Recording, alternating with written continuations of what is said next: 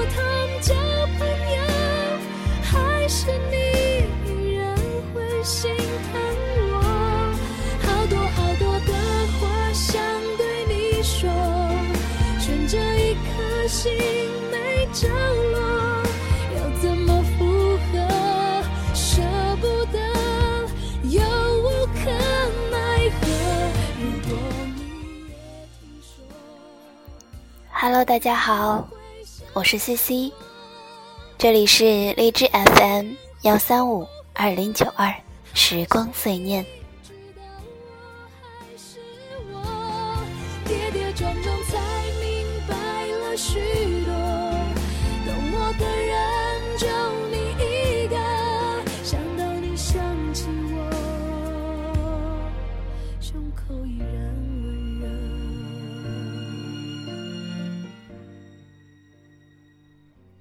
天的文章叫做《多少深情不如一个我懂你》。许多话题关于我，就连我也有听过。我想我宁可都沉默，解释反而显得做作，也把信拿到 offer 的那天，回到学校已经十一点多了。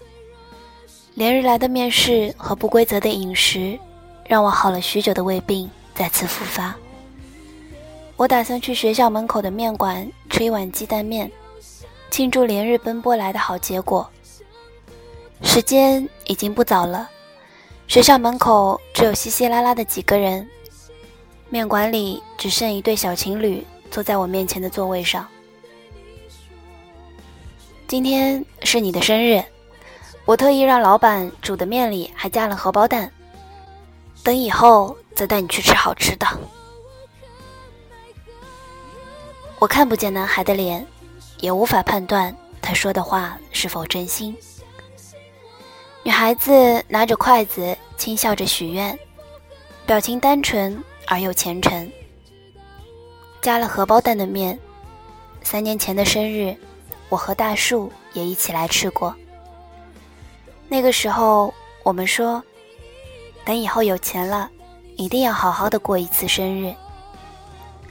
只是还没等我们有钱，还没能一起好好的过一次生日，我们就分开了。大树是我的初恋，也是到目前为止我唯一喜欢过的人。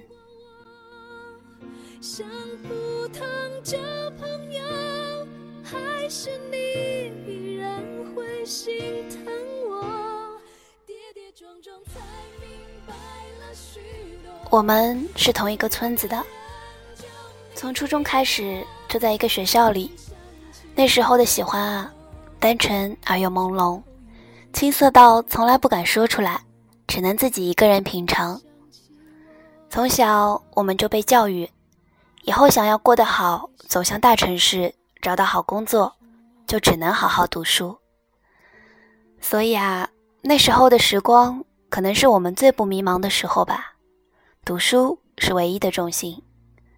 巧的是，我跟大树三次分班都被分到了一块儿，这让我们注意到了彼此。当然，不只是这个原因，更深一层的原因在于，他总跟我抢班级第一名的排名。那时年少，都穿着丑的看不出来身形的校服，连美丑都看不出来。那时的喜欢，就是单纯的喜欢了。那时的我们也都以为，喜欢就是一辈子的事儿。我也说不清我们是什么时候在一起的，就那么自然而然，心照不宣。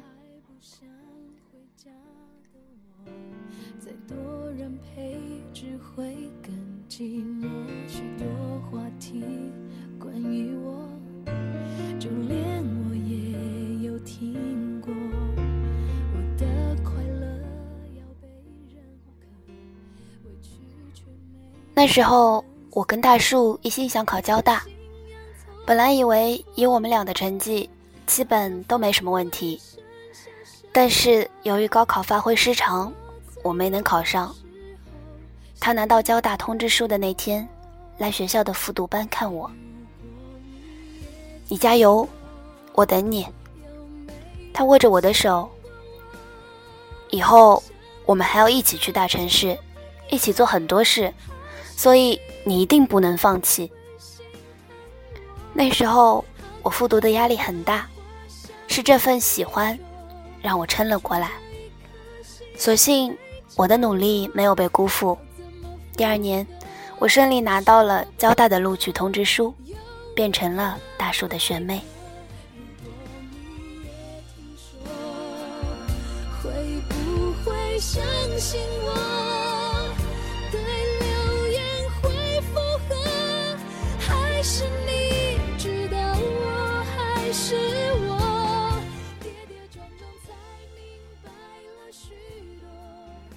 到学校那天，是大树来火车站接我的。他接过我的行李，我们坐了两个多小时的摇摇晃晃的公交车，到了学校。校园很大，也很美。你这么笨，我要是不牵着你，你肯定找不到。他笑着说：“确实啊，这里的每一个地方都是美的，每一个人都是鲜艳了。”跟我同宿舍的三个姑娘都是本地人，洋溢着青春的脸，化着淡淡的妆，看起来神采奕奕。她们很热络的自我介绍，帮着我拿行李、铺床，十指纤纤，白嫩的不像话。我看着自己常年假期摘花椒的手，竟有些羞于伸出来。那个时候，我才真正的体会到，原来人与人之间。是真的有差距。大树带我去吃饭，跟我讲他这一年的校园生活。他一直都是聪明的孩子，在学校这一年，身边很多人都在玩，但他依旧在学习。我们都明白，我们只有比别人更努力，才能出人头地。我们俩的爱情从来都没有轰轰烈烈，也没有浪漫。我们学校的小山坡是情侣们约会的圣地，而我跟大树的约会地点，从来都是自习室。我们一起上自习，一起吃饭，一起打水，一起幻想未来。我们说的最多的一句话就是：“等以后我们有钱了。”宿舍的姑娘们总是热情地邀请我一起出去玩，拒绝了两回。我便不好再拒绝第三回。我第一次推了跟大叔一起上自习的约定，他并没有反对，只是反复叮嘱我不要玩疯了，就忘了学习。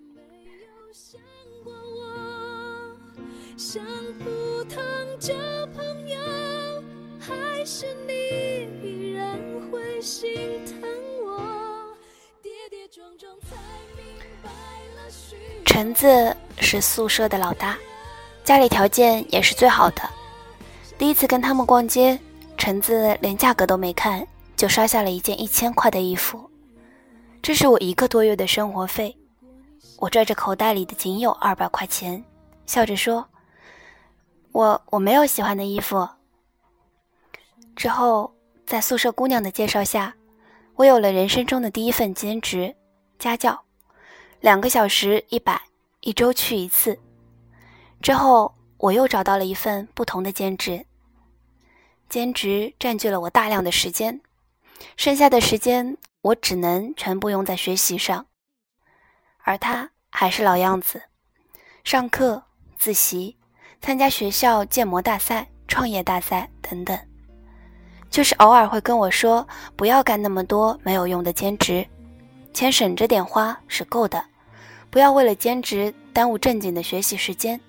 现在的每一分积累，以后都会有更好的回报。”他总喜欢摆着一副学长说教的模样，还挺可爱的。每次我都会说：“好，好，好，我知道了。”谁让我偏偏喜欢这么一个正儿八经的人呢？由于后期我一直兼职，他一直忙于学习，我们的课余生活慢慢没有了交集，唯一的约会就是一起上自习。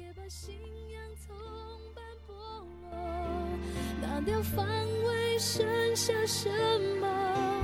为什么脆弱时候想你更多？每次坐在他旁边，看着他的侧脸，我都能生出来一种很安心的感觉。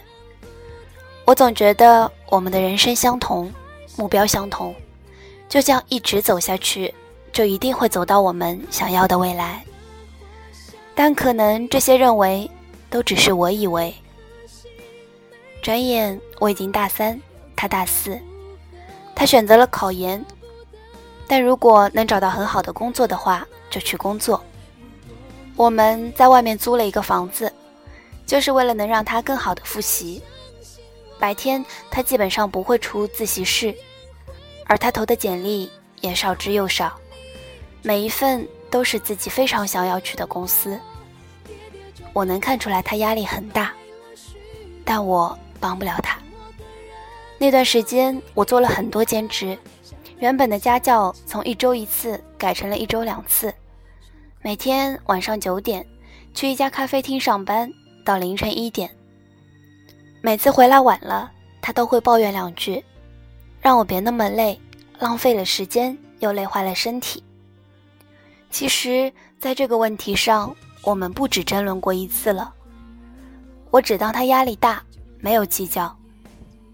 发工资那天，我做的第一件事就是去品牌店刷了一套一千多块的正装，为了让大叔面试的时候穿。因为这么久以来，我看见他所有的衣服都是穿了很久的，有些已经毛边了。可是谁能知道？而这个本来是我想要给他的惊喜，竟然成了我们分手的导火线。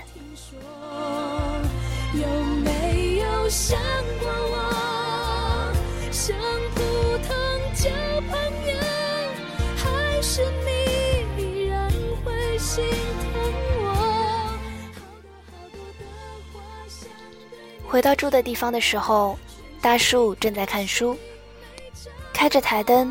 皱着眉在灯下做高数习题。我开门进来的时候，他回过头来看了一眼，说了一句：“回来了。”我故意将衣服藏在身后。猜猜我给你买了什么礼物？都说了，你要把时间都放在学习上，你这样会耽误自己的。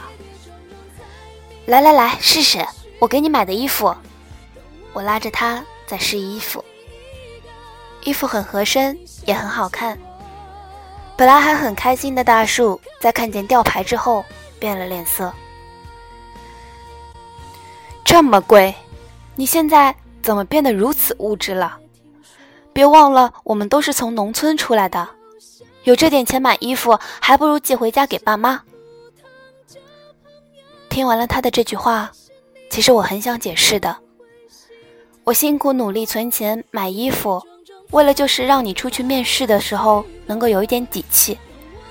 但是，我心里的委屈和沉重，把这句话压在喉咙里，半天没有出来。我沉默了半晌，失落的把衣服丢到床边。他还在继续絮絮叨叨，说我自从出去兼职后就变了，变得拜金，变得物质，变得不像从前那么踏实了。眼前的这个男人，这一刻让我感到好陌生，好像我以前从来都没有真正了解过他，而他也从未真正了解过我。大树，不如我们分手吧。我手里紧紧的拽着衣服，异常冷静的开了口。他停止了抱怨，冷冷的看着我，然后什么也没有说，摔门而出。门关上的那一刻，我的眼泪夺眶而出，委屈、纠结、心痛、无奈，什么情绪都有。之前我们也有过类似的争执，可是从来没有这一次让我感到委屈、难过和不可原谅。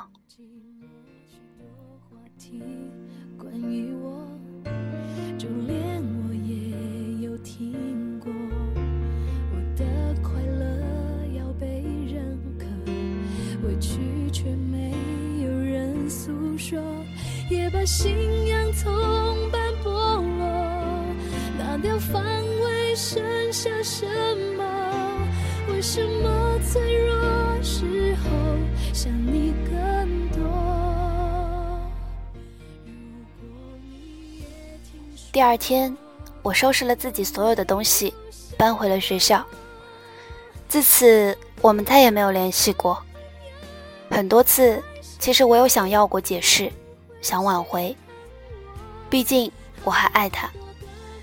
可是，对于你一个不懂你的人，你所有的解释都是在为自己的行为狡辩。你会发现，再多的爱也变得毫无力。而今，我每次加班到深夜，站在北京的大楼上，看着这座永远明亮以及永远车水马龙的城市，我总在想。那个曾经说好要与我一起有的明媚未来的人，现在如何了呢？有没有变成一个成功的人？以前我总是以为，如此相似的我们，就该是一起走下去的。可是，有一天，走着走着，我发现，原来我们是如此的不同。不同的人生态度，不同的价值观。注定走向不同的路口。我在拼我的未来，而他在走向他的远方。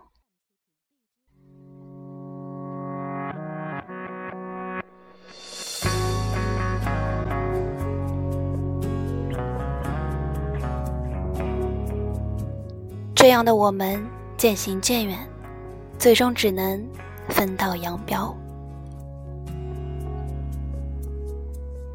我竟然没有掉头最残忍那一刻，静静看你走，一点都不像我。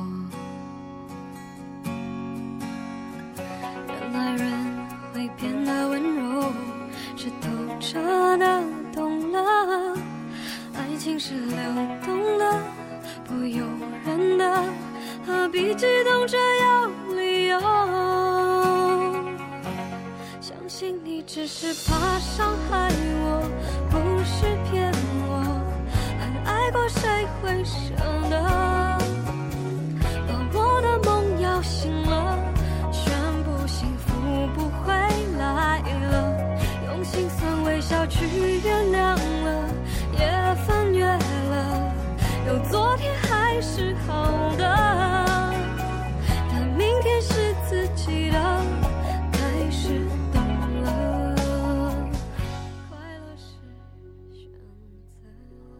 我曾经怪过他，也曾经委屈过。一起相伴走过来的这么多年，难道他都不曾知道我是个怎么样的人吗？后来我想明白了，或许我们从来都不是一个世界的。一起成长起来的孩子，慢慢长成了不同的模样。就算曾经走过的路相同，看到的风景。也未必是相同的。他不懂我，我不怪他。